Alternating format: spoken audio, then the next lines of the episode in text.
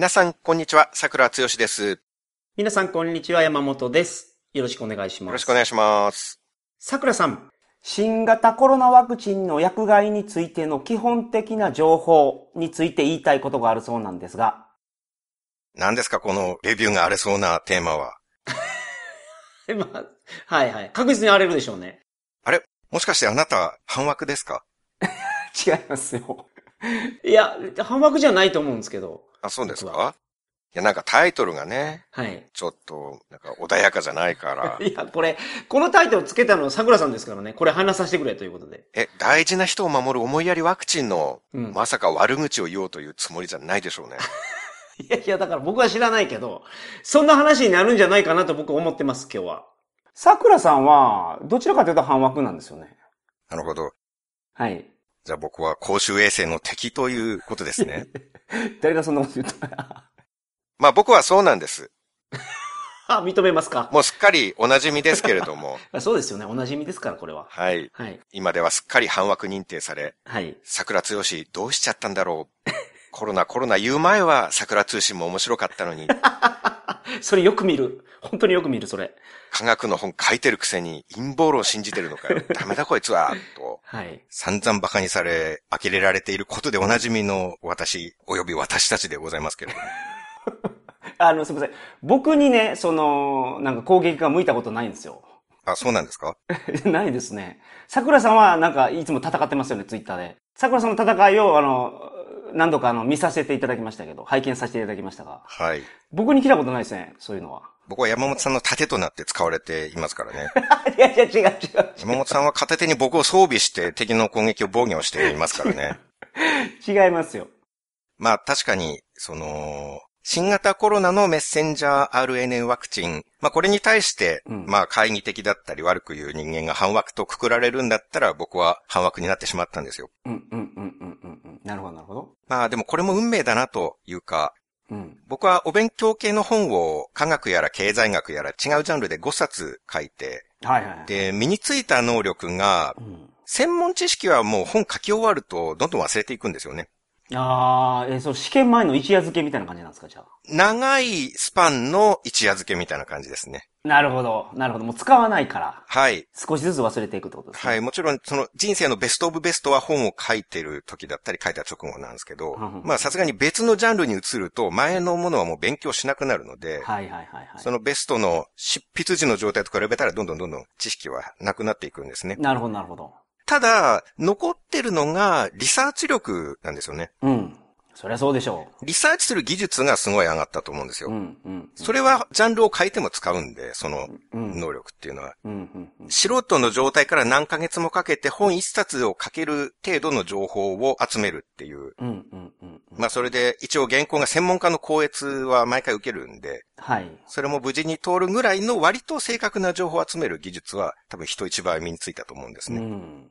まあ、もともとね、あのー、喫茶店入った時に綺麗な、あの、見た目の女の子がいたら、その子のなんか SNS を洗うっていうことをやられてましたから。うーん。まあ、もともとそういう リサーチ力があったのかもしれないですけど。そういうことしたことはないですよ。あれ？喫茶店にいた女の子の名前を検索するとかってなんか、もうストーカーじゃないですか、それって。あそうですけど。あれ？そんななんか、そんなことやられてませんでしたっけ？まあ、せいぜいスポーツジムのインストラクターの女の子を検索して SNS を見つけるとか、そのぐらいはやったことはありますけど、あなるほど、なるほど。喫茶店と全然違いますからね。あはは。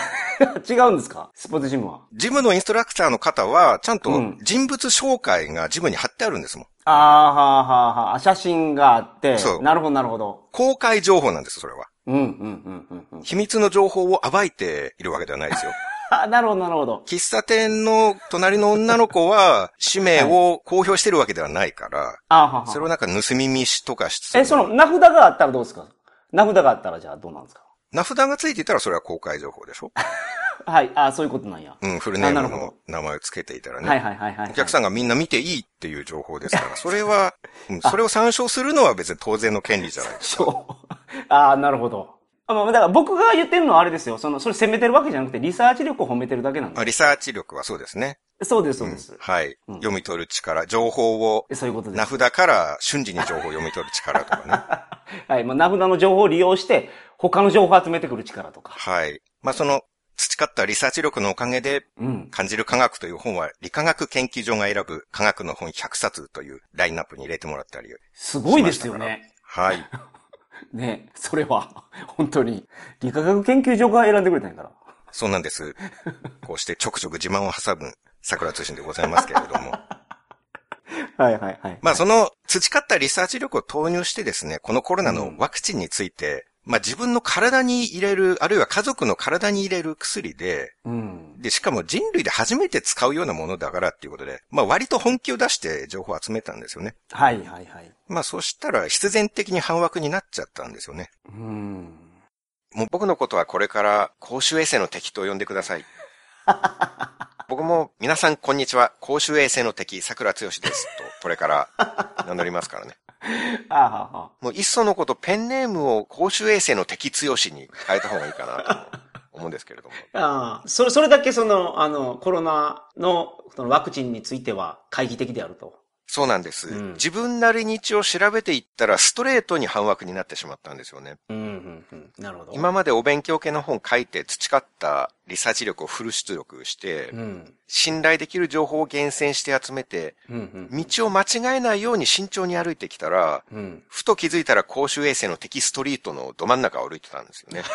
おーなるほど、なるほど。どこで分岐を間違ったんだろうって、あどっかで間違えたんだと思うんですよね。Y 字路に差し掛かってな、るほど、なるほど。片方が人の道、うん。片方が公衆衛生の敵ストリート。自分では確信を持って、ちゃんと情報も集めて、事前に地図を見て、人の道を選んできたうんつもりだったんですけうん、ど、い。つの間にかその人道から外れて、公衆衛生の敵ストリートに入り込んでいたんですよね。なるほど。そういうふうに言われるようになってしまったと。はい。でも自分はそのつもりは全然なかったんですけど、うん、うん、周りからの言われようを見るとですよ、うんいや桜剛どうしちゃったんだようん。っていう、んんんなんか皆さんの嘆きを見ると、はい。あ自分は公衆衛生の敵ストリートに入ってしまっているんだなって。うん、うん。ただ、あれ、道間違えちゃったかなって、うん。不安になっていたら、うん。少し先に山本さんも歩いてたから、あれ？ちょっと安心したんですけどね。僕先歩いてます？はい。あい、や、ちょ、ちょ、そごめんなさいれで、あ、一応こっちの道も人歩いてるんだ って思ってね。ちょっと安心しました。あれ？山本さんが先に歩いてた？いや、戦闘機って歩いてんの桜さんやと思うんですよ。もう、大きい旗振って歩いてるじゃないですか。その後、おーなるほどな、なるほどな、ということで、僕は話を聞いてるスタンスなんですけどね。そうか、最初は山本さんは、はい僕の後から出発したあことにはなってたんですね。桜さんに、そうですね、いろいろ情報をもらって、勉強してる立場ですから、僕は。じゃあ僕が曲がった後に山本さんも後から公衆衛生のテキストリートにそう入っね。てきて、いざなわれた感じですけどね。はい。だから僕がぼやぼやしてる間に山本さんはいつの間にか先を歩いていた。いや、言ってる？言ってます、僕。うん。はいはいはいはい。うんうんうんうん。で、まあ、今回話すことなんですけど、その、はい。情報を集めたって言っても、まあ、難しいことってもう素人の手に負えないんですよ。うん。情報を手に入れてももう理解が全然ついていかなかったりするところがあって、まあ、それはワクチンの基準、はいはいはい。働くメカニズムとかはうん、素人の手に余るし、まあ、ちょっと喋って伝わるものでもないんですよね。うんうんうんうんうん。例えば、スパイクタンパクの話とか。うん。一応、そのウイルスはスパイクタンパクっていうのが細胞に入り込んで感染するんですけど、はい。まあワクチンはそのスパイクタンパクの設計図って言われているうんうん遺伝子情報を取り出して、薄い膜みたいなナノ脂質粒子っていうんですけど、それに包んで遺伝子情報を入れて、で、細胞の中でその設計図を使ってスパイクタンパクを作って抗体を誘導するとかっていう、うん。わけわからんですね。ですよね。はい。僕も結構説明読んでるだけだったりするんですけど、タミフルとかはインフルエンザの、うんもっと簡単やったんですよ。はいはい。単純にその、インフルエンザに感染した細胞っていうのが、あの、崩れて、うんで、横の細胞もインフルエンザに感染していくんですって。うん。インフルエンザって。だから、崩れないように、その細胞膜っていうの、それを硬くすると、そこからも横に広がらないんですよ。なるほど。隣に影響しないえそうで。すね。だからタミフルは、インフルエンザの症状が出て早いうちに飲まないと意味がないんです。はいはい。もうすでにいろんなところが壊れた後だと。はい。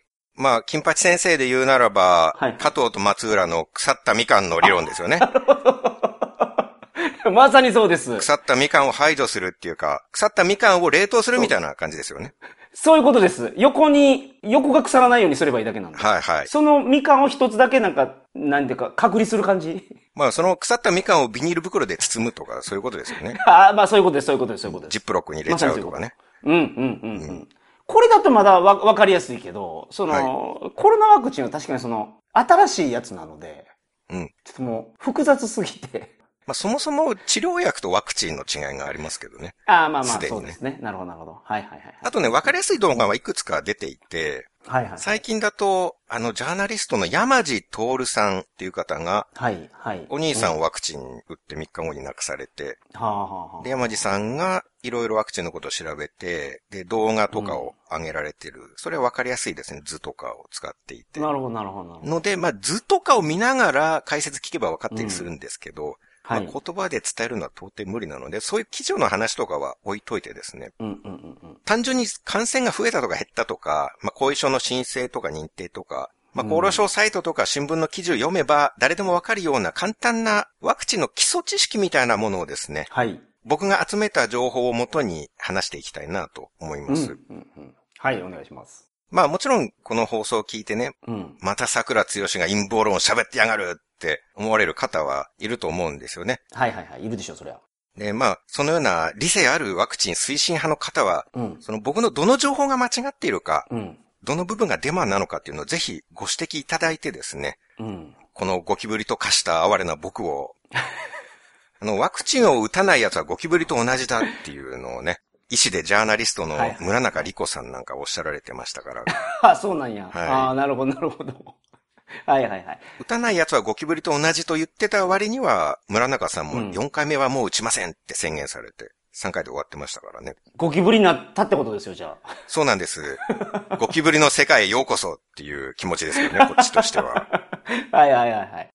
まあ、この哀れな僕を救い出してほしいなって思うんですよ。はい。陰謀論の世界からね。はいはいはい。ポッドキャストのレビューでも、こいつらの話はデマだって書かれてましたからね。うんうんうんあ。と、いい加減コロナの話はやめろと。うんい。つまでコロナの話してるんだっていうのもありましたけれども。うんうんうん。で、そもそもワクチン推進派の方たちの間では、ワクチン打って副反応で死ぬとか、うん。ワクチンの後遺症で苦しむとかっていうことはありえないっていうことになってたんですよね。はい。初代ワクチン接種推進担当大臣の K さん、うん。K の T ローさんですね。K のさんは、はいはいはいはい。接種して亡くなった人は一人もいません。反枠のデマに惑わされないようにしてくださいって言ってたんですよ。うんうんうんうんうん。ノーベル賞を取ったワイナカ・エスヤ教授もうん。iPS 細胞で有名な方ですね。彼はワクチンの広報動画で副反応は数日で必ず治ります言ってたんですね。他の某専門家 T を洗う T さんうん。は新聞記事で新型コロナワクチンは安全性が証明されているうん。と書いてましたで、また別の推進派、医師で小説家の T さんも、ワクチン後遺症など存在しませんと、うん。うん。皆さん断言されてたんですね。僕の感想は、山中教授の動画がアップされた当時から、うん。えー、ワイナカ教授の動画がアップされた時いや、か、もう分からってるから大丈夫ですよ、そこ隠さなくても。あ、そうですか。はい、はい大丈夫です、大丈夫バ。レちゃいました。はい。はい。で、ワイナ、ワイナカ教授ね。はい。はい。僕はもう全く逆の感想で、うん。明らかに薬害が起きてると思ってるんですよね。うん。ワクチンを打ったせいで亡くなったり、重い後遺症で苦しんでる人がいると思ってるんですよ。うん、うん、でも推進派の人からしたら、これはデマの陰謀論なんですね。うん。うん。たまたまだと。うん。たまたまワクチンを打ったタイミングで、ワクチンとは関連はなく、うん。偶然病気が発症したり、はい、はいはい。突然死んだりしただけだっていうことになってるんですね。はい、はい、はい。まあ一日に何千人も死ぬんだからう、ん。そりゃたまたま死ぬこともあるだろう。うん、うん、うんうん。ただ僕は陰謀論者なので、ワクチンが悪さをしてるって思っちゃってるんですよ。はい、はい、はい、はい。だから、推進派の人には僕を説得してほしいんですね。うん、うんうん。お前のその話はここがデマで、うんワクチン後遺症なんて存在しないんだと、うん、うん。僕を説得して陰謀論から救い出してほしいな。はい、はい、はい、はい。なるほど、なるほど。ただ、ワクチンに害があるっていう論はうん、減るどころかどんどん増えてるんですよね、ここのところ。めちゃめちゃ増えてますよ。うん、増えてるんですよ。陰謀論が広がってる。これはまずいことですよ、実に。うん。CBC テレビっていうのがありまして。はい。これ愛知のテレビ局なんですけど、この CBC テレビがずっと mRNA ワクチンの薬害、ワクチンの後遺症とか接種後の死亡の被害を取材して報道してるんですね。はい、はい、はい、はい。あと、兵庫のサンテレビもずっとやってくれてるんですけど、うん、うん、うん、うん。未だに追いかけてるってことですよね。はい、定期的に報道して、で、YouTube にも動画上げてくれてるから、なるほど、なるほど。見れるんですねどこでも。この二つがテレビ界に残った良心だと思うんですよ。はい、はい、はいはい。まあでも、慶野大臣やワイナカ教授とか、推進派の皆さんからすれば、この2曲は陰謀論にはまっちゃってることになりますから。ああ、そうか。そういうことですよね。公衆衛生の敵なんや。そうですね。だから推進派の方には、ぜひ僕ともども CBC テレビとサンテレビも説得して、はい、はい。陰謀論の世界から救い出してあげてほしいなって思うんですね。うん。まあメディアさんですからね、その、ちゃんとした情報を与えたら、特集作ってくれると思いますよ。我々が間違えてましたっていう。うん。だって良心的な報道局ですからね。そうそうそうそう。ぜひその、ね、正しい数字とかデータを示してあげてください。CBC さんとかに。はい。ちなみに先月、CBC のワクチン薬害の報道がギャラクシー賞を取っちゃったんですよ。へえ、すごいですね。ギャラクシー賞ってあれですよね。日本のテレビ業界の中で、ドキュメンタリーとかで、民放の番組のアカデミー賞みたいな。はい。テレビ界のアカデミー賞みたいなものですね。はいはいはいはい。映画はアカデミー賞ですけど、テレビはギャラクシー賞。うんうんうん。やばくないですか？地方のテレビ局だけでなく、ギャラクシー賞まで陰謀論にはまっちゃってることになるんですよ。確かに。薬害を報じた番組に賞を与えるっていうことは、はいこれは恐ろしいことに権威あるギャラクシー賞が陰謀論を信じちゃってるんですよ。確かに。だから推進派の方はぜひ、うん。僕と CBC とサンテレビとギャラクシー賞を説得して、陰謀論の世界から救い出してほしいなって思うんですね。ちなみに、今年スイス政府は接種の推奨を全面取り下げ、はい。デンマークは18歳未満の接種を中止。うん。デンマークなんて国家保健委員会最高経営責任者。これは日本でいう厚労大臣かワクチン担当大臣。はい。それが子供にワクチンを接種したのは間違いだったうんってはっきりテレビの番組で言ってるんです、ね。はいはいはいはいはい。うんうんで、スウェーデンとフィンランドは2021年の時点で、うん。モデルナを30歳以下接種中止にしてます。うんうんうんうん。で、それはスウェーデンの厚労省が言うには、心筋炎や心膜炎のリスクが高まるため30歳以下は接種を取りやめると。はいはいはい、はい発表したと。ちゃんと理由も言ってるんや。そうなんですよね。だからデンマークとスウェーデン、フィンランド、スイスも陰謀論にはまっちゃってるってことに なりますね、これは。はい。だから推進派の方はぜひ僕と CBC とサンテレビとギャラクシー賞と デンマーク政府とスウェーデン政府とフィンランド政府とスイス政府を説得して陰謀論の世界から救い出してほしいなとはい。思うんですね。はいはいはいはい。と、まあ冗談はさておきですね。はい。あの、まあ今回と次回はややシリアスめにうん、うん。ワクチンの話をしたいなと思うんですけれども、はい厳密に言うと1回が長くなりそうなので、うん。今回と次回両方とも前後編に分けます。はい。まあ、ちょっと合計4回の更新になる、なりますけれども、うんうんうんでも2回の放送なんで。はい。収録回数は2回ですからね。休憩入りそうですけどね。はい。どれぐらい書かれたんでしたっけ？今回の原稿。ワード52枚になっております。52ページいってますね。ただ後編の原稿はまだ 見直しをしている途中なので、さらに増える可能性はある。なるほど。なるほど。まあ、それだけ伝えたいことがあるってことですもんね、でも。そうなんですよね。以前、うんコロナの話するとしても連続ではせず、まあ1回おきとかでやりますよって言いましたけれども、はい。それはちょっと忘れていただいてですね。まあ、まあさすがにこのあたりでコロナの件はもう締めくくりかなと思いますので、まあ寛大な心で付き合っていただければと思いますし、そうですね。コロナの話どうしても聞きたくない方は、もう、エイワタっていう番組を我々やってるので、はい。あの、そちらをお楽しみください。そうですね。まあちょっと、一応、まあ表現の場を持っているものとして、これはちょっと言わずには俺なと個人的に思っていることでありますので、まあ面白くないかもしれないなっていうのは、うすうす自分では、いや、うすうすじゃなくてありあり分かっているんですけれども、うん、うん、これも自分も宿命かなと思って話しております。うん。なるほど。で、あのーさっきのレビューにも書かれている、はいこいつらの言ってることは全部デマだ、みたいな、うん。ああいう悪口っていうのは、後から振り返って、この薬害の流れを可視化するいい目印だっていうふうに思ってるんですね。なるほど、なるほど。はいはいはいはい。ここ1年2年くらいのワクチンを取り巻く厚労省と専門家の態度とか、あと一般の人々の反応も、過去の薬害のコピーみたいになってるんですよ。おー、そうなんや。はい。過去の薬害ってその、すごく有名な薬害ですか？我々が勉強した。あの、個人的には、うん。2年前僕、熊本の水俣病の展示館にはいはい行ったんですね。はいはいはいはい。まあ我々がその小学校の時に勉強した大きなその公害っていうと、痛い痛い病と水俣病ですよね。はい。まあ、公害なんで、薬害とはちょっと違うんですけどね。ああ、そうか。あれ公害なんや。あ、なるほど。はい。まあ、薬害で言うと、サリドマイドとか、スモンとか、はい。B 型肝炎のやつ。もそうでしたし。あ、薬害エイズか？はいはいはい。はなるほどなるほど。でももう、あの、流れが本当にコピーなんですよ。うーん。過去の事件の概要を見ていると、人がどんどん死に始めて、海外でやばいぞってなっても、日本は政府と専門家が安全ですって言い張って、で、マジで？続けて被害が大爆発するっていう。ええええなるほど。だから人間はもう本当に同じことを繰り返すんだなって思いますね。あの、これは世界史の湯気先生がよく言ってますけど、世界史っていうのは同じパターンが何回も繰り返されるんだっていう。うん、うん。国を変え、時代を変え。はいで。パターンをいくつか覚えれば結構世界史を理解できるんだっていう話を。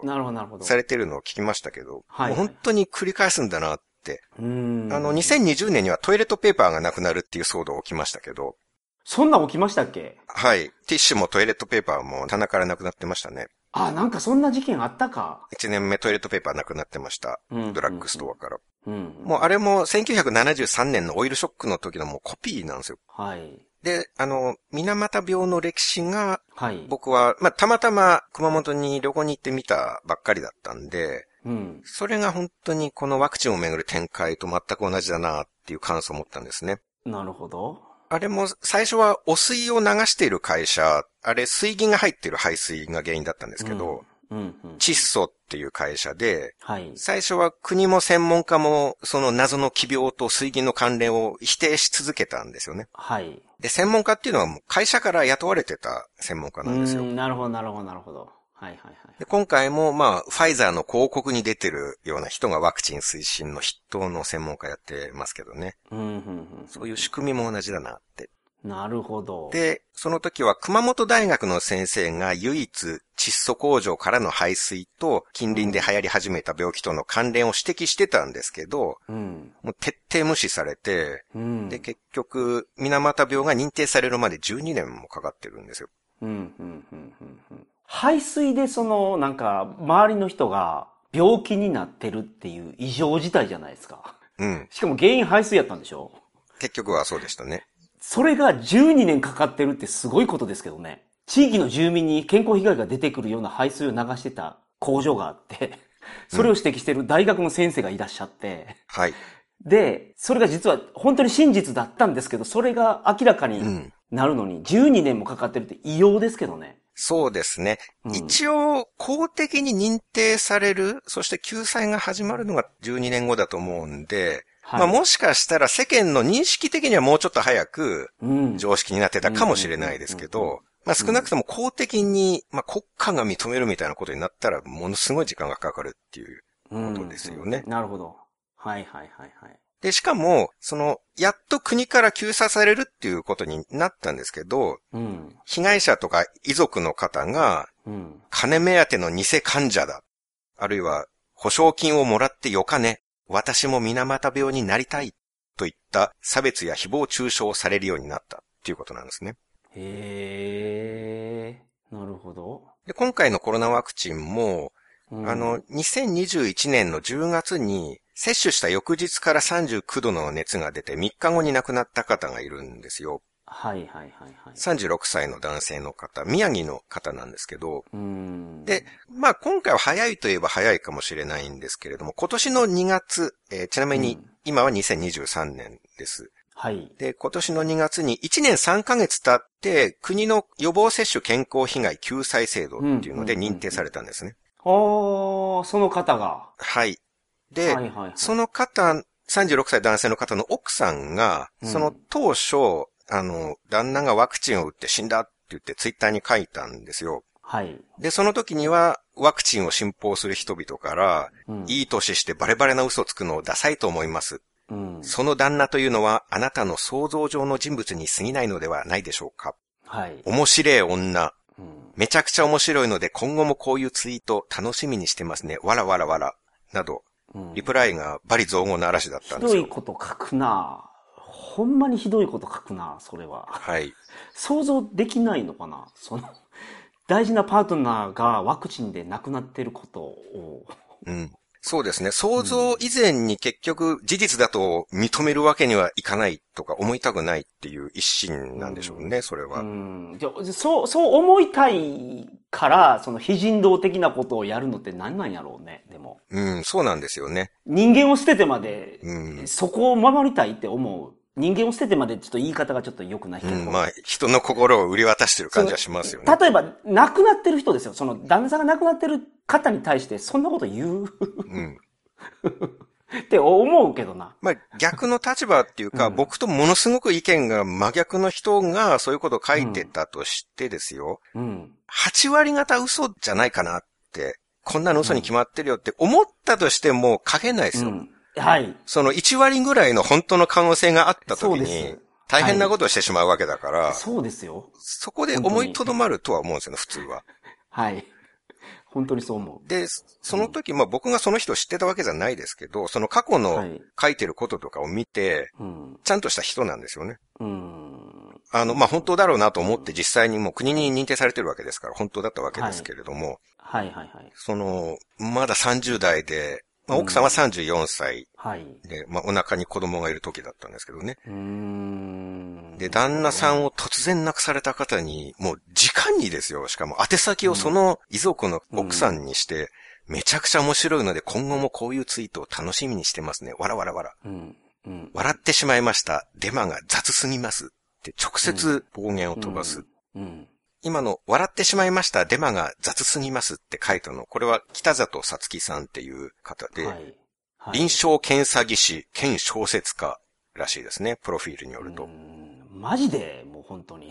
医療従事者の人なんですよねどういう。ことなんですか、それ。本当に。名前と職業を明らかにしてる人がそれやっちゃうっていう、はいはいはいはい。薬害の遺族の方を、今しがた家族が亡くなったばっかりの時にデマ扱いして、うん直接誹謗中傷飛ばしちゃうっていうね。うんいや、本当に、いや、これね、聞いてる方でもう今、本当に今ま、えー人生の中で大事なことをなくした方って結構いらっしゃると思うんですよ。まあ、ご両親を亡くしてるとか、パートナー亡くされた方とか、お子さん亡くされた方とか、僕の周りにもいらっしゃいますけど、うん。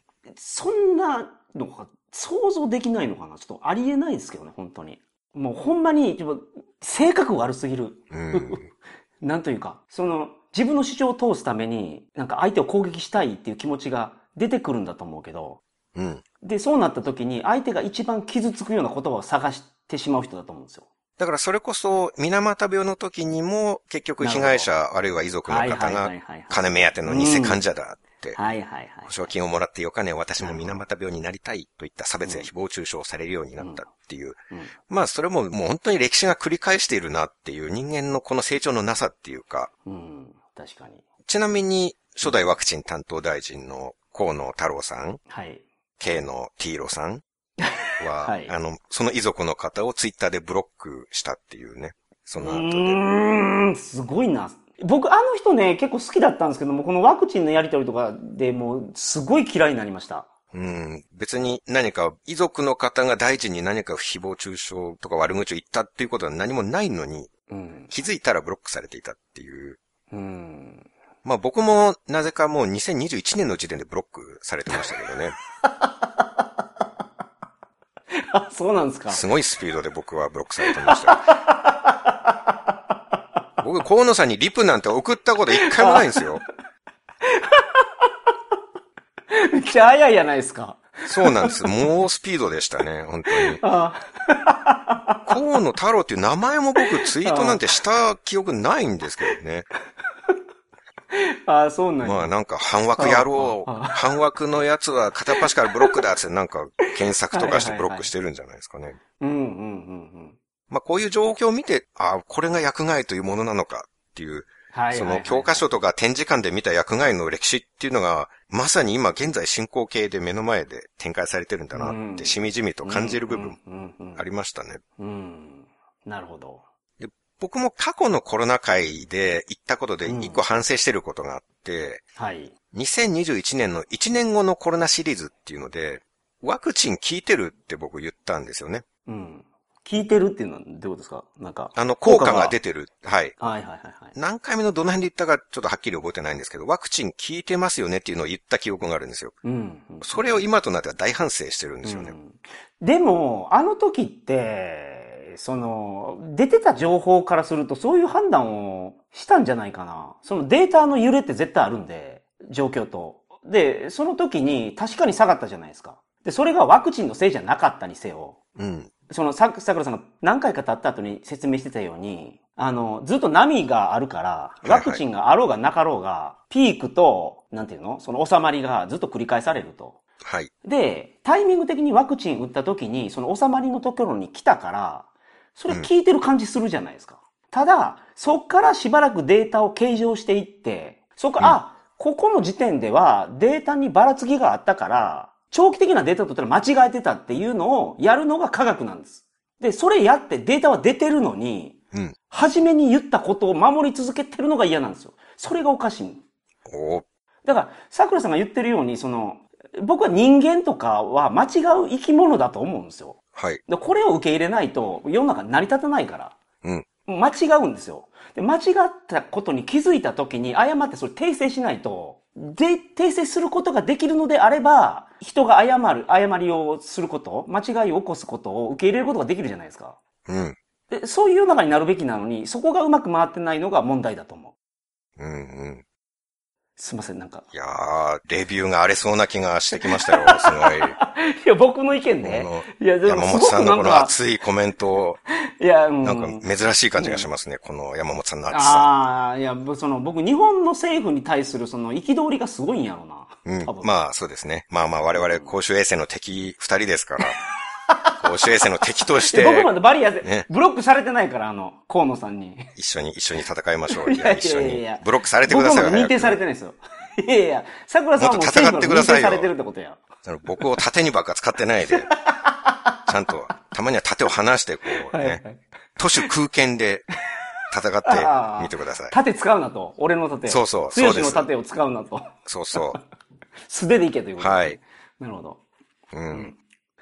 うん。はい。はい。まだ8ページしか進んでおりませんけれども、やばいこれはやばい。収録は1時間ぐらいも喋っていますが、まだ8ページでございます。はい。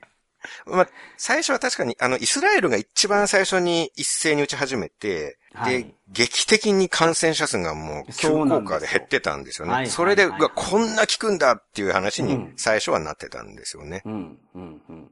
まあ、ただ、今現在は僕はもう全世代打たない方がいいと思っているんですね。はい。一応、数字上は、高齢の方の重症化予防効果だけ、ギリギリあると言えなくないっていう感じなんですね。うん。で、まあ、その辺は次回話すんですけれども、はい。ただ、まあ、わずかにある高齢者の方にはメリットが一応あるような雰囲気は、ちょっと数字上出ていたりはするんですけれども、そのメリットとリスク、デメリットっていうのは天秤にかけたらもう害がひどすぎるんですよね。うん。ので、母親にも2回で辞めてもらったんですけど、僕は。うん。で、まあ、今から話すようなことっていうのは、すごい基礎的なことで、普段からワクチンの情報を追いかけてる人、まあ、あるいは僕のコロナ関係のノートを読んでくださってる方にはもう全く目新しいことはないんですけれども、うん。ただ、なんか最低限の知識をもうお医者さんも知らないんですよ。ほうほこのワクチンを取り巻く出来事とか。環境について。うんあの、厚労省が公に発表している重大な情報とかも、お医者さんとか看護師さんも知らなかったりするんですよね。うん。で、僕は、まあ、ポッドキャストでテーマにしたこともあって、もう第一波の時からいろいろ数字を追いかけていたんですね。うん。で、そしたら、このワクチンの効果に関する数字が、実は厚労省が自ら改ざんしてて、それを指摘されて、直したらいきなり真反対の数字になるっていう。ありましたね。前から追ってた人間からするともう本当に椅子から転げ落ちそうになるぐらい目を疑う事態が起きてたりするんですよ。はい。はいはいはい。厚労省が正式に出してる数字が改ざんされてたんですよ。うん。で、これ厚労大臣がちゃんと謝罪までしてるんですから、うん。もう紛れもない事実なんですよ。うん。陰謀論やデマで厚労大臣が謝罪しないですからね。まあ、これもちょっと詳しくは次回お話ししますけれども。はいはいはい。で、それね、ね、真逆になってたのがすごいですよね。ちょっといじってたレベルじゃなかったんですよ。そうなんですよね。ちょっと数字が変わりましたよじゃないんですよね。うん。真逆にしてたんやから。そう、逆になっちゃうっていうのが、うんそこまでの国民の命を左右するような重大な事態すら、お医者さんの多くが知らないんですよ。まして一般の人ほとんど知らないんですよね。うん。まあ、でも、お医者さんの多くを知らないっていうのは、ちょっとあの、誤解があるような気がする。そのネットで出てる情報だと思うから。その実際に僕お医者さんの友達とかいるけど、うん。めちゃめちゃ追いかけてる方とか、僕の知り合いはみんなめちゃめちゃ追いかけてた。ああ、そうですかそう、そうです。それは救いがありますし、私の認識がちょっと間違ってたかもしれないですね。はいはいはい。それはありがたいですねだ。からお医者さんによっては、その精神科の先生とかでも、うんやっぱり調べる方は調べるし、はいはいはい。で、僕はその、仕事柄お医者さんと付き合いがある仕事をしてたので、はい。複数のお医者さんと定期的に会ってたんですよ。このコロナの時期。はいはい。だからその、僕は高知県ですけど、田舎のお医者さんがどういうふうに変わっていったのか。しかもその、一人はその、コロナを対応してる病院の先生でしたからね。実際に見てらっしゃる。どういうふうに変わっていったかとか。そうそうそうそうそうそう。は一番初めに医療者が中止、あの、ワクチンを打つとかいうフェーズから始まったじゃないですか。はいはい医療関係者からワクチン打ってみたいな。うん。で、その時からあワクチン打たれましたか？とか、ぼ我々が始まる前から打ってるところとか、もう聞いてましたけど、やっぱりその、途中からうん。劇的に変わりました。やっぱ、初めは、その政府が出してる情報を、まあもちろん信用して、それをベースに、うんうん。いろんな計画を立てていってたのが、え、え、嘘やったんやってなった時に、うん。もう一番初めから構成しなければならないっていうことを、どのお医者さんも言ってたので、ぼ僕の知り合いはですよ。ああ、そうなんですね。だからお医者さんによっては、だと思います。まあ、決してコーチが田舎っていうことはないと思いますけれども、田舎まやけど。あ、その、そうか、じゃあ僕がツイッターで揉めるようなお医者さんが、もう本当に一部の情報を追ってないお医者さんなんですね。そう思います。ここれ本当にね、桜通信とか聞いてくれてるお医者さんいらっしゃると思うんですけど、僕はそうじゃないよっていう方結構いるんじゃないかな。ただ、お医者さんは6割が6回目のワクチン接種を受けるっていう、ええそうなの？はい。医療従事者の方に取ったアンケートで6割の人は6回目を受けるってええなるほど答えて。ましたね。じゃあほとんどの方はそうですわ。僕の周りの方も受けなくなりましたもん、先生でも。うん。ちょそう、受けないかん方は受けてましたけどね。っと母数がじゃあ少なかったのかな。いや、じゃあどうなんやろ、それは。あのーまあ、当然これメリットとデメリット比較してはい。どうかっていう話なんですけれども、あの、うんメリットについてはちょっと次回に回して、はい。感染防止と重症防止の効果は次回お話しします。今回はデメリットの害の話をしようかなと思っていて、はい、はい、はい。うんで、一旦数字とかじゃなくて、ちょっと身近な話をしたいんですけれども、はい、はい。周りでワクチン打って体壊したみたいな話結構聞きませんか？えっ、と、熱が出たとかじゃなくてですか？あ、その最初の数日のありがちな副反応じゃなくてです。うん。僕は知り合いもしくはそのご家族までの範囲で例を出すと、すごくたくさんいて、へえ。打ってすぐ帯状疱疹になって何ヶ月も治らない人とか、うん。あと慢性疲労症候群みたいになって何ヶ月もほぼ起き上がれなくなった人と、うんお母さんが顔面麻痺になってしまったっていう方と、うん浜松オフ会によく来てくださる方で、はい。お父さんが接種して1ヶ月後に心筋炎になったっていう方がいらっしゃいますう。んでなるほど。一番重いケースが、はい。親族の方が打った日から半年間意識不明になったっていう方がいるんですよ。結構すごいですね。半年意識不明って。はい。あの、これ、うん。話を伺ったのが、桜通信のイベント来てくださった方です。はい。で、その方、もともと浜松オフ会にもその方も来てくださる方で、うん、うん。えー毎月浜松で少人数飲み会やっておりますので、参加希望の方はお知らせください。そうですね。ぜひお願いします。はい。その方の親戚の方が2回目を打って、うん。その日の夜に意識がなくなったと。はい。あの、消防士をやっていて、優先接種、ああ、なるほど。普通の人より早く打ったんですね。はい。でそれが、あの、2021年の夏、うん。まあ、高齢者と同じぐらいか、そうすると。うちの母も2回目が確かそのぐらいだったんで、うん。高齢者とエッセンシャルワーカーの人が早かったのかな。あ、早かったですよね。確か。はいはい。32歳っていうすごい若い方。の消防士の方で、打った日の夜に突然意識不明になって搬送されて、心臓が止まって、うん。一応集中治療室に入って自力の鼓動は再開したと。うん。で、その話を聞いた方に僕が最初にお会いした時は、親戚の方がワクチン打って倒れて3ヶ月今のところ意識がないんですという話を聞いたんですね。はい。で、その後で桜通信イベントに来てくれたんで、うん。で、それで、あの、親戚の方どうなりましたかって聞いたら、約半年経って意識回復されたそうなんですね。おー、よかった、それは本当に。はい。で、うんしかも後遺症とか、うんその時に伺ったら何か大きな障害みたいなのも残ってないらしくて、へえ、あそりゃすごいな。うんお仕事に復帰できたらしいんですよ、消防う署。わあ、すごいな。はいはいはいはい。、で、消防署で3回目打てって言われたらしいんですよ。行かれてるな。なかなかでしょう、これ。ちょ、引かれてるな。それ本当に、落語になりそうな話ですね。うん。最後、6ヶ月間意識不明になってですよね。うんよっしゃ、やっと働きに行けると。俺の能力は失われてないって言って、そう。あの、出勤していったら、じゃあ3回目の接種お願いしますって言われるでしょ。そう。2回接種から半年経ったから、そろそろ効果はなくなってるから、じゃあ3回目だっていう。いや、マジですか確かに。期間は経っているけれども、消防署すごい厳しいみたいなんですよね。そのまあ、全国同じかわかんないですけど、この前ニュースになってたじゃないですか。消防署の接種拒否した人が廊下に出されて、えー、あ、そんなったんや。差別みたいなのを受けて、精神病んで退職する羽目になったっていう、うん。なんか未接種者の名前をこう、メーリングリストとかで回されちゃってっていう。は あ、陰険なことしてるな、本当に。うんえっと、東海地方のどっかの消防署がニュースになってましたね。はいはいはい。でも2回打った日に心臓止まって半年意識不明だったんですよ 次こそ死ぬでしょ、も とどめ刺しに来てんな、こいつって思いますよう。うね。ん。いや、マジかって。まあ死なないとしても、あるいは今度は1年ぐらい意識不明にいなるや、っていう。じゃあほんまですよ。うん。半年経ってようやく回復したらまた半年とか1年意識がワープすることになるっていう。人生めちゃめちゃ短く感じますよ、それ。こち亀の日暮らし寝るお並みの あっという間の人生になりますよ。いや、ほんまで。ほんまですよ。オリンピックの年だけ数日間を切るという、ギャグ漫画のキャラクターぐらいの状況に現実的になってるっていうね。だってそれまたあの1年経って起きたらあれやもん。ワクチンの効果切れてるんやから。そうですね、残念ながら4回目の時期が来ていますね、その時には。そうね。いやー、すごい話ですね。もうもちろんさすがに今度は拒否して打ってらっしゃらないそうなんいや、ですけど。そりゃそうでしょ。まあそりゃそうだろうっていう感じですよね。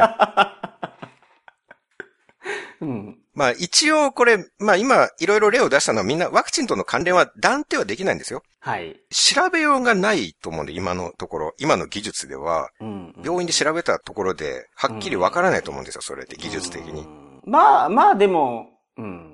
あんなんかね、サッカー選手とかが死にまくってるんですよ。ご存知です？はい、あの、スポーツ選手が突然死するっていうのはものすごい多いみたいですね。いや、本当に。サッカー選手、現役でやってる人なんて、フィジカルめちゃめちゃ強いじゃないですか。うん。一般の人と比べて。はい。そりゃ半端ないですよ。その、90分走りまくってボール蹴るんやから。うん。プロフェッショナルとしてスポーツやってる方が。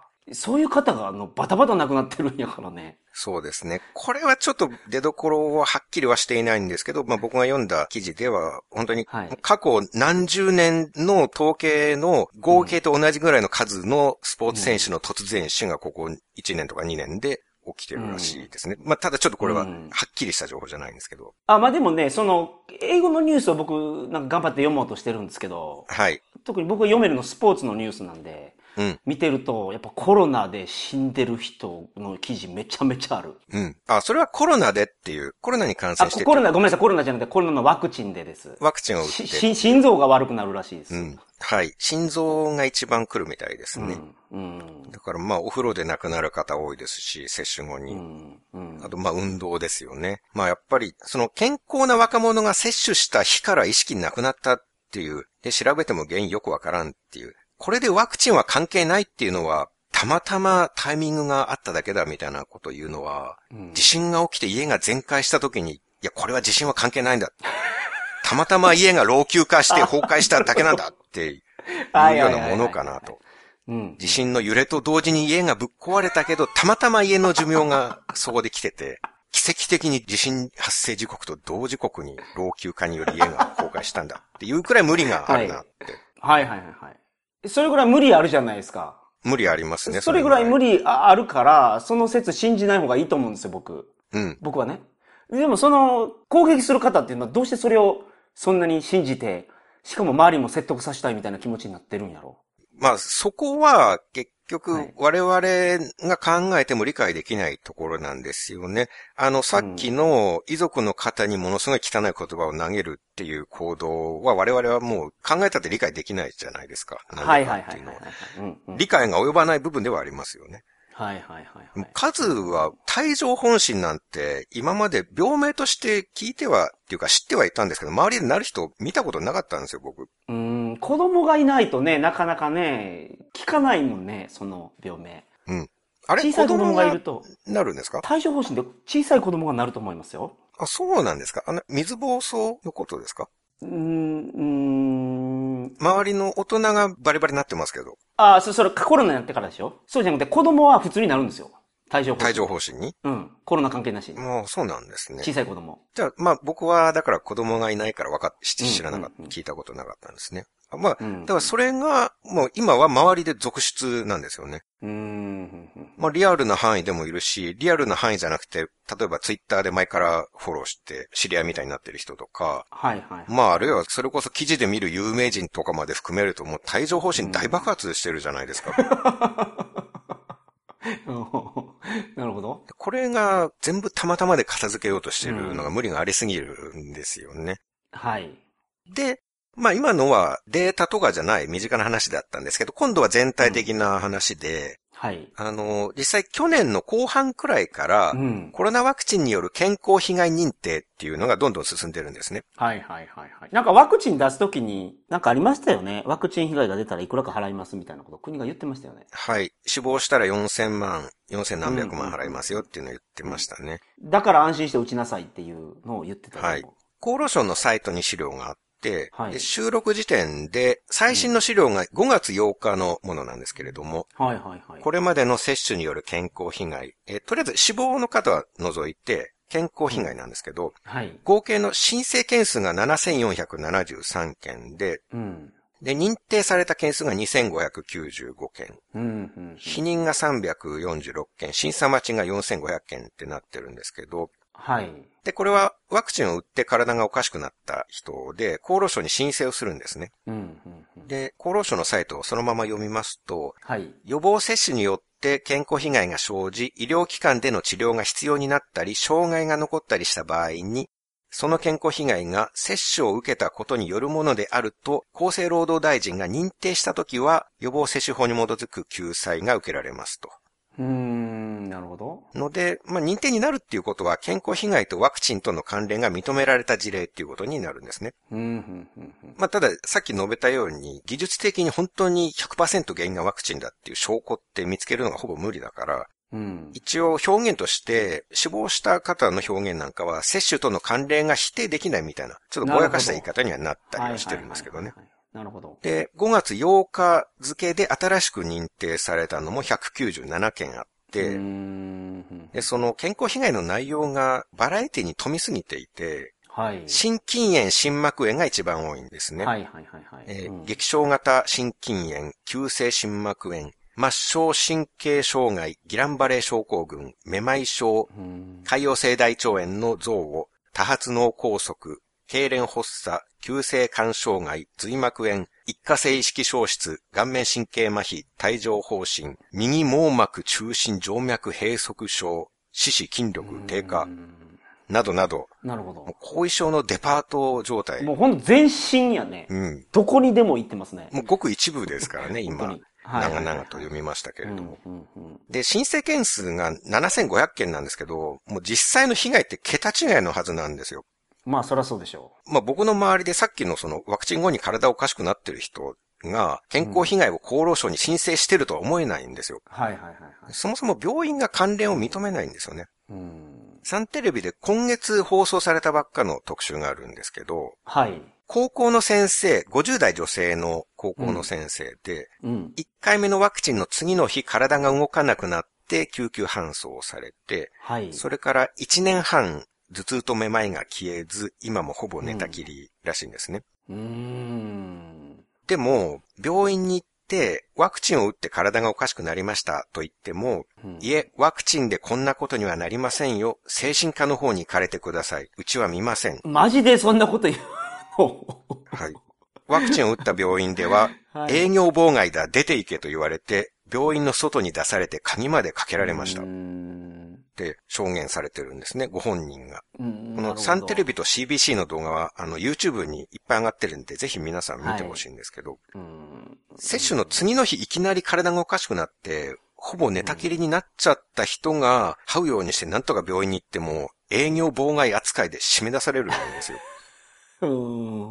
うん。そう、すごい話やな、それ。でこの状況の中で、病院の協力も得られて厚労省に被害申請出すところまで到達できる人がどれくらいいるかって考えると、うん。僕がノートでワクチンのことを書き始めたのは1年以上前なんですけど、やっぱりその時から接種後に退直でしたけど、もう病院に行ってワクチンという単語を出した途端に帰らされるっていう、うん。